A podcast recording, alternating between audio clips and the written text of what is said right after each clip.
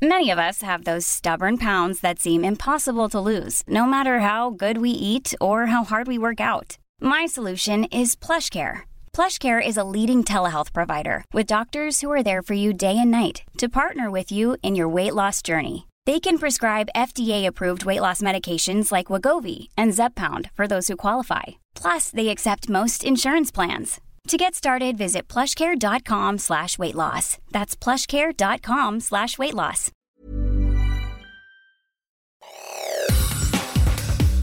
Te saluda Roberto Escalante y esta es la información que tiene para ti Organización Editorial Mexicana.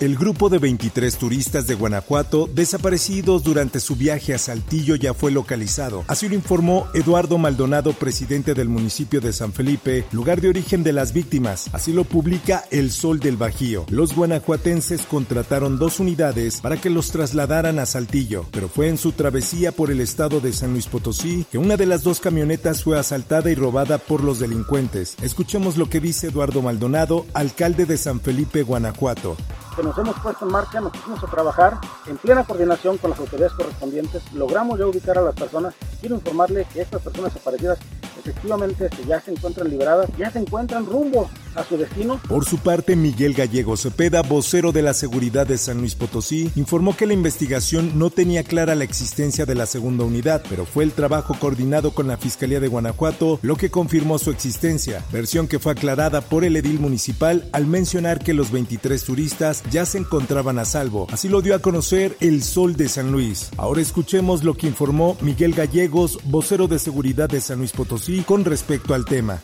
Fueron despojadas de sus pertenencias y el chofer despojado de su vehículo, pero estas personas no fueron secuestradas, no fueron privadas de su libertad. Por otra parte, familiares de al menos seis hondureños fallecidos en el incendio ocurrido en la estación del Instituto Nacional de Migración de Ciudad Juárez el 27 de marzo viajaron al país para identificar los restos de los migrantes. Así lo informa la prensa. Según informó Manuel Cerrato, funcionario de la Secretaría de Relaciones Exteriores de Honduras, son 12 los familiares de los seis inmigrantes hondureños fallecidos y otros lesionados en el incendio, los que han viajado a México. Escuchemos ahora las palabras de un familiar está vivo. ¿Quién, es su familiar en México de los que sobrevivió? Brian Orlando Rodríguez Funes. ¿Ha logrado hablar con él? No, todavía no. Todavía no. no.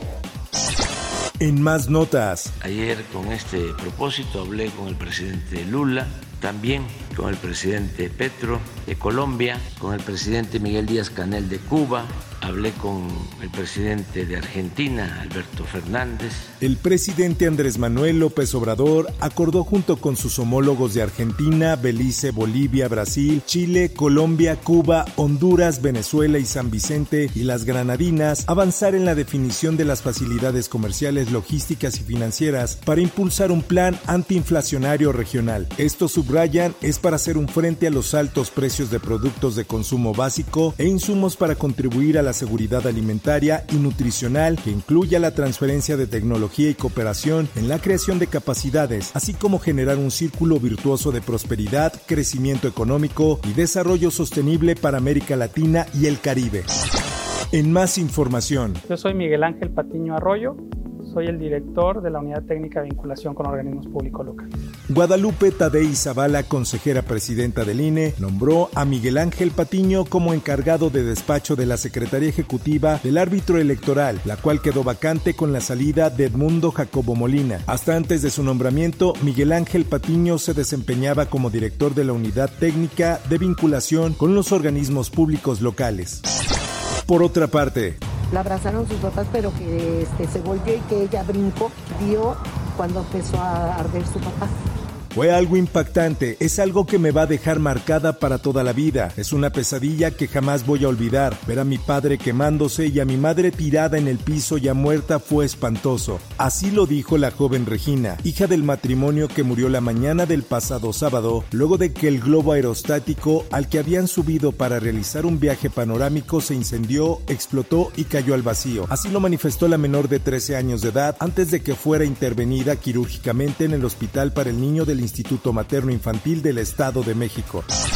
En más información, la Secretaría de la Defensa Nacional ya voló para estimular la lluvia y aumentar el nivel de sistema Cutzamala, sin embargo las presas no mostraron mejoría. El proyecto de bombardeo de nubes inició el 28 de marzo y termina el 7 de mayo. Consiste en esparcir por la cola de un avión King Air 350 que mide aproximadamente 6 metros y alcanza 600 kilómetros por hora 100 litros de yoduro de plata con acetona a nubes a una altura de entre 12.000 y 30.000 pies. Escuchemos lo que dice el capitán Ricardo Jesús Padilla. Aquí tenemos la, el yoduro de plata y acetona, ¿no? La mezcla que ellos, que ellos trabajan.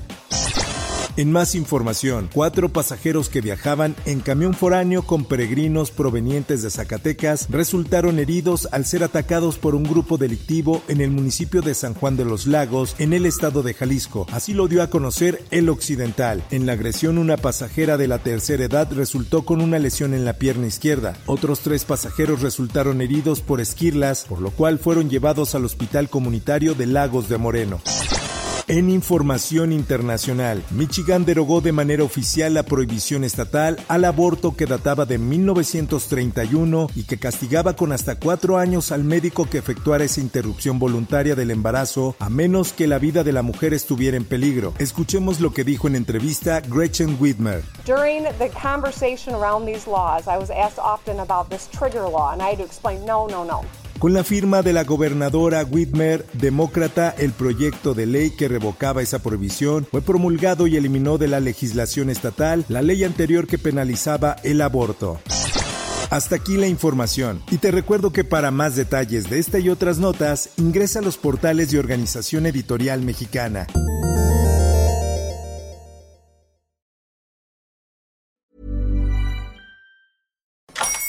Hola, buenos días, mi pana. Buenos días, bienvenido a Sherwin Williams. ¡Ey! ¿Qué onda, compadre?